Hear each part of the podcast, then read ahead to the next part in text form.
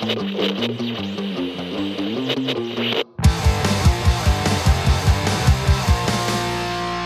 It Radio, der Podcast der TH Rosenheim. Hallo und herzlich willkommen zu einer neuen Ausgabe von Rolib Radio News. Heute sind wir wieder zu dritt. Also die Hochschulkommunikation ist da mit Anton Meyer. Hallo. Die F&E ist da, diesmal mit der Theresa Kiesel. Die stellt das Projekt Hero vor. Hallo. Und die Silvia Swowonski stellt die Stupa vor, was es Neues davon gibt. Wir fangen wie immer der Hochschulkommunikation an. Und da fangen wir an, dass wir eine neue Vizepräsidenten oder Präsidentin haben, oder? Wenn ich es richtig gehört habe. Richtig, ja. Die Quote der Frauen in der Hochschulleitung ist rasant gestiegen. Also wir haben jetzt eine neue Vizepräsidentin mit der Professorin Sabine Ittlinger.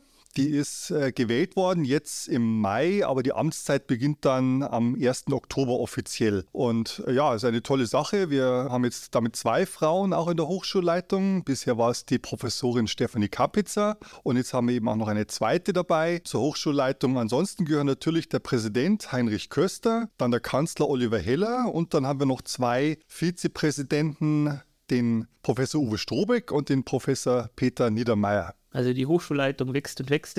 also recht. Hat die eine bestimmte Aufgabe, was sie erledigen muss oder für was sie zuständig ist? Ja, also sie ist ja jetzt Leiterin dieses neuen Center for Careers, Communication and Competence. Das ist eine neue gebündelte Einheit an der Hochschule und das wird sie in den nächsten Jahren ausbauen und äh, ja, einfach bekannt machen, vor allem auch an der Hochschule, was man es nutzen kann. Ja, ist ja eine große Aufgabe, was sie da vorgenommen hat. Genau.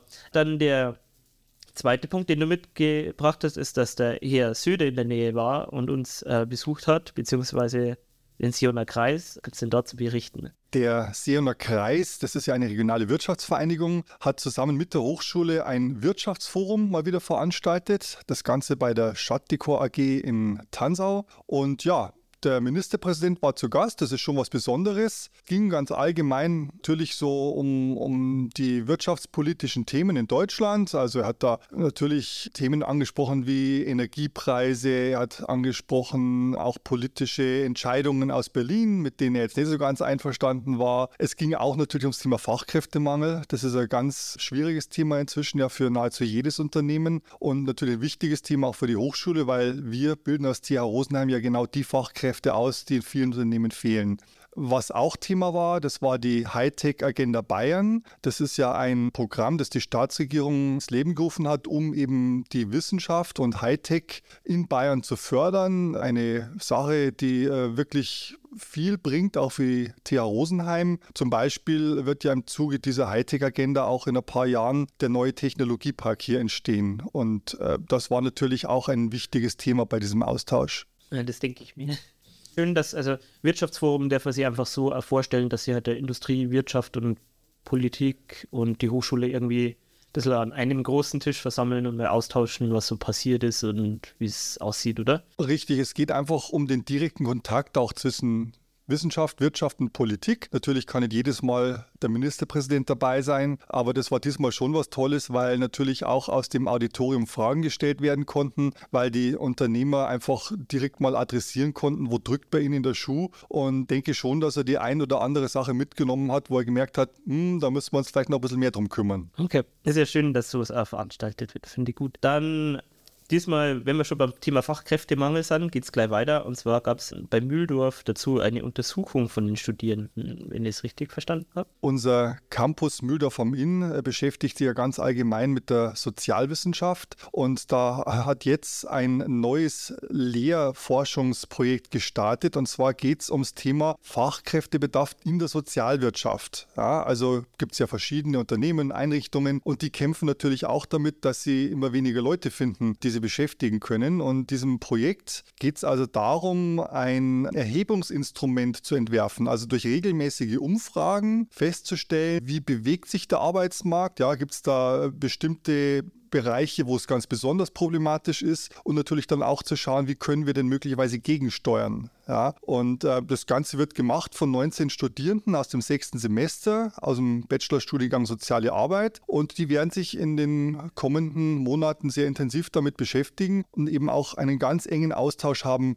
mit den Unternehmen und Einrichtungen in diesem Bereich. Sehr spannend. Ich glaube, da müssen wir nochmal berichten, wenn die Ergebnisse da sind oder zumindest darauf hinweisen. Genau, nachdem wir jetzt in Mühldorf waren, gehen wir jetzt zum nächsten Außenstandort. Du hast noch was, und es gibt Neues auch vom Campus Burghausen. Die sind auch fleißig am expandieren, wer so will. Das knüpft jetzt thematisch eigentlich an das an, was ich vorhin gesagt habe zum Ministerpräsidenten, der hat unter anderem auch natürlich im Rahmen der Hightech-Agenda auf das Thema Wasserstoffforschung hingewiesen, dass das eben sehr, sehr wichtig ist. Und da kommt jetzt unser Standort Burghausen ins Spiel. Wir sind ja dort schon sehr aktiv bei dem Thema Wasserstoff. Also wir haben ja zum Beispiel den Masterstudiengang Hydrogen Technology. Und ähm, in den nächsten Jahren wird es aber noch viel, viel mehr dort sich tun, weil es hat jetzt gestartet das Wasserstoff-Reallabor Burghausen. Also zum einen die TH Rosenheim ist da ein Partner von vielen. Das ist jetzt kein reines Projekt unserer Hochschule. Und zum anderen, man darf sich jetzt nicht darunter vorstellen, Reallabor Burghausen, ein Laborgebäude oder so, sondern das ist mehr ein Projekt, dem es einfach darum geht, diese klimaneutrale Transformation der chemischen Industrie hin zu grünem Wasserstoff mal ja im Kleinen schon mal zu simulieren sozusagen. Ja, dazu brauche ich natürlich äh, Laboreinrichtungen, aber es geht nicht nur um Laborhardware, sondern es geht auch darum zu schauen, einfach ja Prozesse mal zu betrachten. Aber es wird auch ein gläsernes Labor zum Beispiel entwickelt an der Hochschule, wo man dann einfach ja diese Produktionsprozesse dann besser vorbereiten kann. Und es ist ein sehr sehr großes und sehr wichtiges Projekt. Also insgesamt sind es 35 Beteiligte, die da dabei sind. Und bei der Auftaktveranstaltung waren über 80 Leute dabei. Also man sieht schon, das ist wirklich äh, etwas sehr Großes. Und das Ganze wird auch äh, sehr intensiv gefördert vom Bund, also genau gesagt vom Bundesministerium für Bildung und Forschung. Und die Ministerin, die Bettina Stark-Watzinger, hat gesagt, sie möchte Deutschland zur Wasserstoffrepublik machen und äh, gibt dafür knapp 40 Millionen Euro eben für dieses Projekt in Burghausen. Oh ja, das ist ein großer Wurf. haben, haben sie sich viel vorgenommen. Wir schauen, wie es wird. Dann haben wir noch zwei bisschen kürzere Themen, glaube ich. Das eine ist, dass ein neues Forschungsprojekt zum Thema 3D-Druck, also additive Fertigung gestartet ist. Was, was gibt es dort zum Erzählen?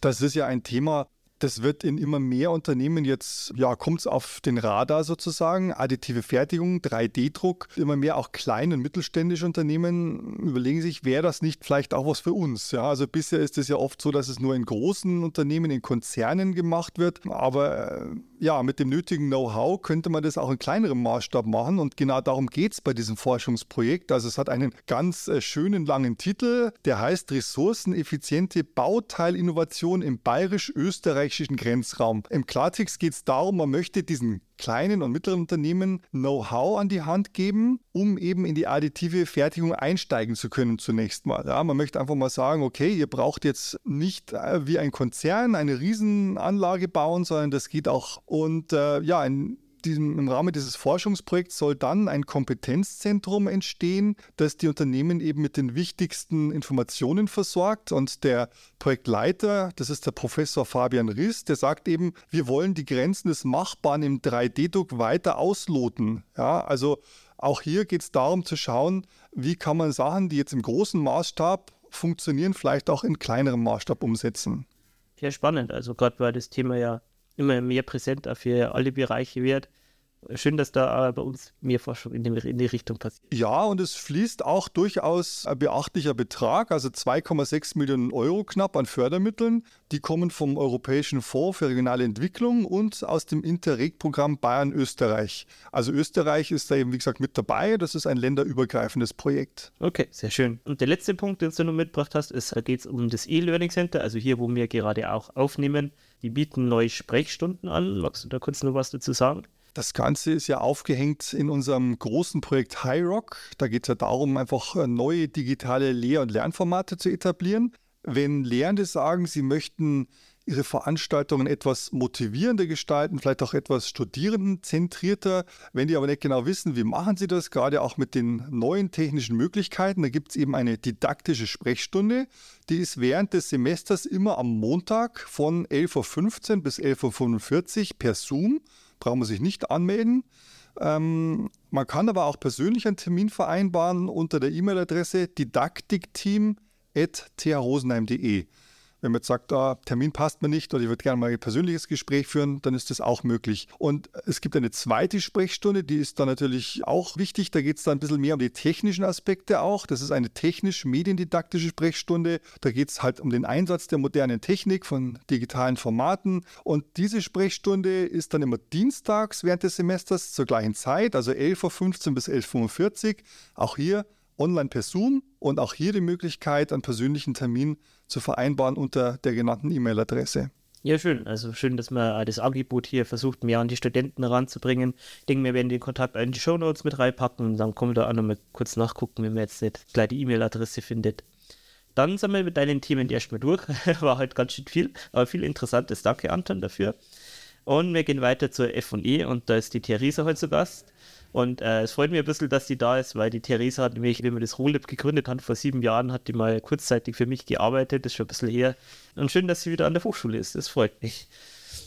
Kurz mal, du würdest gerne ein bisschen dein, dein Werdegang, also wie, wie bist du an, also das Projekt Host Hero ist ein bisschen größer, was ich gehört habe, und ein bisschen länger. Wie bist du jetzt wieder zurück zur Hochschule gekommen? Also wie du ja schon gesagt hast, habe ich ja hier studiert, Physiotherapie und bin dann nochmal nach München und habe dann Master in Gesundheitswissenschaften gemacht und bin jetzt eigentlich seit 2020 an der FE. Zunächst in dem Projekt Mobile Fü 2, was auch momentan noch läuft. Und eben jetzt ganz frisch gebacken, sozusagen seit März, als Projektkoordinatorin im Projekt Hero. Wie bin ich dazu gekommen? Ich finde es einfach ein wichtiges, interessantes Thema. Wir kommen auch gleich noch dazu. Es geht darum, professorales, mehr professorales Personal an die Hochschule zu bringen und da auch nochmal den Fokus auf die Professorinnen. Also es geht auch um Frauenförderung und das ist natürlich, bin ich natürlich interessiert an dem Thema.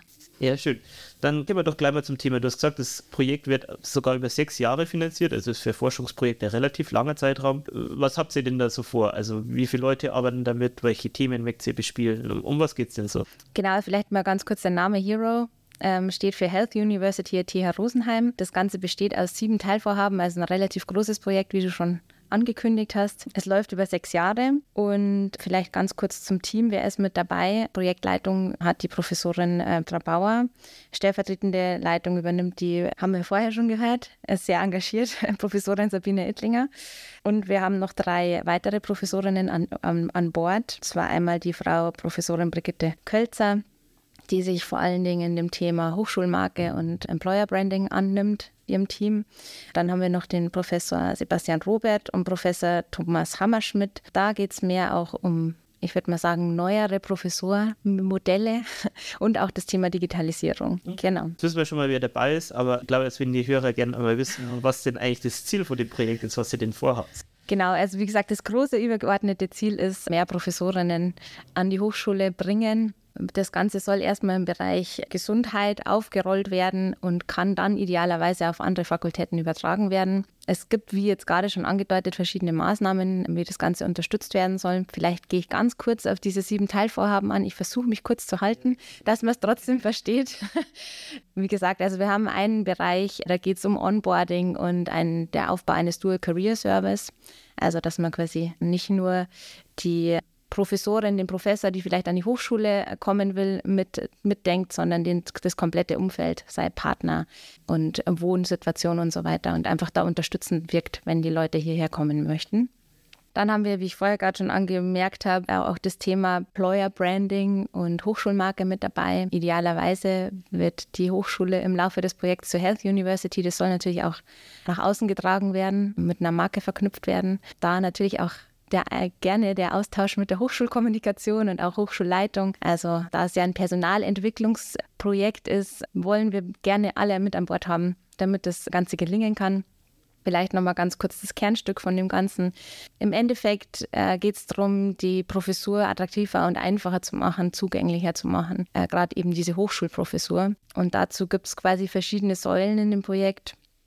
Ich äh, pick mir jetzt einfach mal eins raus, weil es sonst einfach den Rahmen sprengt. Aber wir haben ja oft an der Hochschule, muss man ja nicht nur die Forschungserfahrung mitbringen, wenn man eine Professur und den Doktortitel, sondern eben auch Erfahrung in der Praxis, also Berufspraxis. Man hat oft den, das Problem, dass die Menschen entweder die Berufspraxis haben oder die Forschungserfahrung. Und das heißt, es fehlt immer an einem, an einem Eck. Da wollen wir so Tandemprogramme aufstellen, wo quasi die einen jeweils immer die fehlende Qualifikation nachgeholt werden kann. Super spannend. ihr habt jetzt frisch gestartet.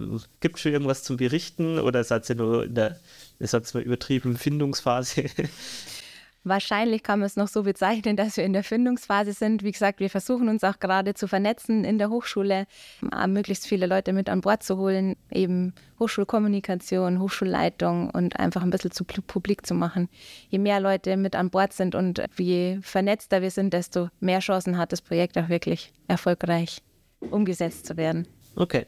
Dann haben wir, glaube ich, erstmal auch ganz gut umrissen, um was es geht und was so passiert. Gibt es noch irgendwas, was du unbedingt zu dem Projekt sagen möchtest? Sucht es hier irgendwie studentische Hilfskräfte oder irgendein Aufruf oder irgendwas, was du nur gerne erzählen möchtest zu dem Projekt? Also momentan brauchen wir noch keine studentischen Hilfskräfte, das kommt aber sicher noch. Vielleicht kann man dann zu einem späteren Zeitpunkt das äh, Medium hier nochmal nutzen. Ich will vielleicht einfach noch mal kurz sagen, dass es wirklich ein wichtiges Thema ist, das Thema mehr Professur an der Hochschule, vor allem im Gesundheitsbereich. Wir haben da einfach, es wurde vorher schon angekündigt, wir brauchen viele Fachkräfte in dem Bereich Gesundheit und diese Fachkräfte sollten eine tolle, gute Ausbildung genießen. Dafür braucht es einfach äh, Professorinnen, die das übernehmen. Das heißt, da profitiert eigentlich die ganze Gesellschaft davon, wenn wir hier viele und genügend Professorinnen haben, die das übernehmen. Das ist doch ein schöner Abschlusssatz. Gut, dann danke dir schon mal für die Ausführungen dass du hier mit dabei bist. So, als letztes ist die Stupa dran und da ist die Silvia heute zu Gast. Du hast einen kurzen Punkt aus der Stupa dabei und dann erzählst du ein bisschen, was eigentlich die Stura ist. Es gibt ja ein weiteres Gremium, das hier besetzt, glaube ich, und da erzählst du uns heute ein bisschen was davon. Habe ich das richtig verstanden? Ja, genau. Dann gehen wir erstmal kurz zu deinem Punkt und da geht es zwar um die Hochschulparkplätze, immer ein heißes Thema. Was gibt es denn da Neues? Ja, die, den FOS-Schülern und den Lehrern werden die Parkplatzkarten entzogen, weil das immer ziemlich viele waren, die da geparkt haben und deshalb konnten einige Studierende dort nicht mehr parken. Deshalb werden die jetzt entzogen. Aber wir sind noch ein bisschen kulant, weil jetzt dann die Abiturprüfungen losgehen und bis dahin ist es noch okay. Aber danach ist dann gar nichts mehr erlaubt. Das heißt, so, vor allem im neuen Semester und in der Prüfungszeit werden wir voraussichtlich mehr Parkplätze zur Verfügung haben. Ja, genau. So sieht's aus. Okay, das ist ja schon mal eine gute Info. Ja, schön, dass sie die Stufe da einsetzt dafür. Und dann kommen wir mal zur Stura. Für was steht denn Stura eigentlich? Die Stura steht für den Studentischen Rat. Und wer ist da so dabei? Das sind zehn Amtsmitglieder aus der Stupa. Und zwar besteht der Stura aus den zwei Stupa-Vorsitzenden, den vier Ressortleitern und den zwei Senatoren und zwei frei gewählten Vertretern. Und innerhalb des Sturas werden dann zwei Vorsitze gewählt. Okay. Und ähm, was ist denn dann so die Aufgabe? Also, äh, jetzt haben wir da irgendwie ein Gremio. was tut das denn? Wir sind eher so der interne Kreis und beschließen verschiedene Sachen. Die werden auch oft wieder in den Stu im Stupa aufgegriffen und sind so die laufenden Geschäfte werden da so getätigt. Zum Beispiel Finanzanträge werden bearbeitet und zu einem gewissen Betrag auch bei uns schon genehmigt. Okay, also wenn jemand eine Party schmeißt mehr dann muss man erstmal mit der Stura das Geld abklären oder wie? Nein, also wir werden informiert und bei unserer Ressortleiterveranstaltung informiert uns dann. Aber dadurch, dass der Betrag dann doch etwas höher ist, wird es dann im Stupa besprochen. Okay. Was macht ihr denn sonst noch so? Also macht ihr jetzt nur irgendwie ein bisschen Rechnungen oder magst du mir ein paar Beispiele erzählen, was ihr so gemacht habt? Ja, also ich werde als Stura-Vorsitzende natürlich von meinen Ressortleitern informiert, was gerade bei denen läuft, damit man natürlich bei Problemen dann unterstützen kann und Lösungen findet. Das heißt, wir müssen oder ja, die Vorsitzenden müssen immer auf dem äh, aktuellsten Stand sein, was gerade eben so passiert, sei es eben, was im Ressort Finanzen passiert oder was für, für Veranstaltungen gerade herrschen und welche Probleme es dort gibt. Dort wird dann immer eine Lösung erarbeitet. Okay damit, glaube ich, haben wir das Thema ganz gut umrissen. Gibt es irgendwas, was du erzählen möchtest zu dem Thema oder irgendwelche Aufforderungen? Ja, es ist natürlich eine, eine große Aufgabe, den Vorsitzposten zu übernehmen. Aber es herrscht natürlich Verantwortung, aber es ist natürlich jeder imstande, diesen Posten auch zu führen, wenn man natürlich das Interesse hat, für die Studierenden mitzuwirken. Und äh, natürlich sollte man offen sein und gut kommunizieren können, weil man muss natürlich im Kreis von zehn Leuten dann mit denen kommunizieren, dass es harmoniert, dass man immer eine Lösung findet oder einen Kompromiss. Genau, also da sollte man offen für sowas sein und ja, und auch ein bisschen die Zeit mit sich bringen, weil das natürlich als sturer Vorsitz muss man die Sitzung leiten, sie einberufen, nacharbeiten. Genau, und da geht schon ein bisschen Zeit rein. Ja, das klingt danach, dass es ganz schön Arbeit ist. Ja, aber dafür muss man echt keine Angst haben. Also für die zukünftigen Stura-Vorsitzenden, ich empfehle das Amt schon weiter weil man sehr stark seine Persönlichkeit dort entwickeln kann und die Zeit ist es auch wert. Man hat ein gutes Team und auch wenn es mal nicht funktioniert, man ist ein Team von zehn Leuten und dann kommt man immer auf einen Punkt, wo man miteinander reden kann und eine Lösung findet, sodass es wieder passt. Also für alle, die die Folge irgendwann später mal hören, es sind ja auch zurzeit Hochschulwahlen. Also das heißt, genau. das Amt wird wahrscheinlich neu besetzt oder Ja, also aktuell laufen ja die Hochschulwahlen. Was gewählt wird, ist ja der Fakultätsrat, der Senat und der Konvent. Und in der konstituierenden Stupa-Sitzung, also das ist sozusagen ja die letzte Stupa-Sitzung von uns und die erste von den anderen, von den neuen, werden die neuen Ämter gewählt. Also Sachen wie Stupa-Vorsitz, Stura-Vorsitz und die Ressorts und Referatsleitungen werden dort verteilt. Okay, das heißt, wir können in der nächsten Folge ein bisschen erzählen, wie es aussieht, oder? ja, in der nächsten Folge kann man dann ein bisschen was erzählen, ja. Wer Senat geworden ist, die Fakultätsräte stehen dann fest und der Konvent auch. Weil die Wahlen gehen ja bis heute 15 Uhr. Genau. Wunderbar. Dann magst du nur irgendwas hinzufügen oder bist du. Ähm, ja, nochmal zum äh, Stupa-Thema. Ein Punkt wäre da noch offen tatsächlich. Da ist nämlich das Weinfest nächste Woche am 1.6. Also wir freuen uns sehr über jeden, der erscheint. Und das ist ja auch das letzte Stupa-Fest vorerst. Genau, für dieses Semester.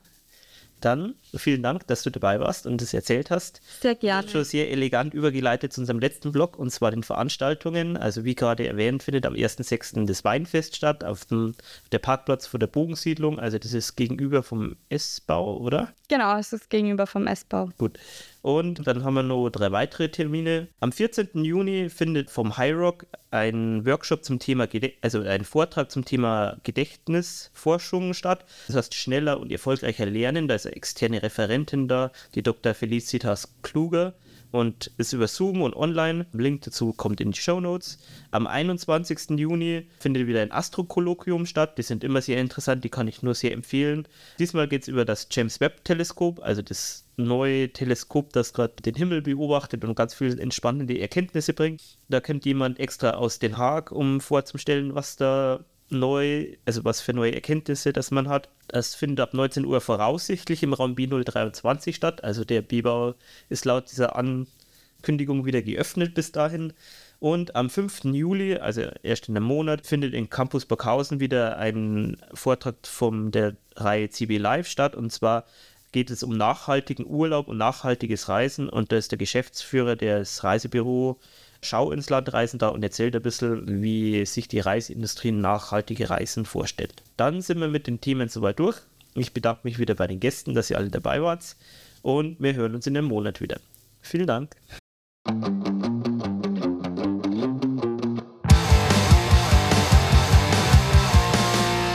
Roll It Radio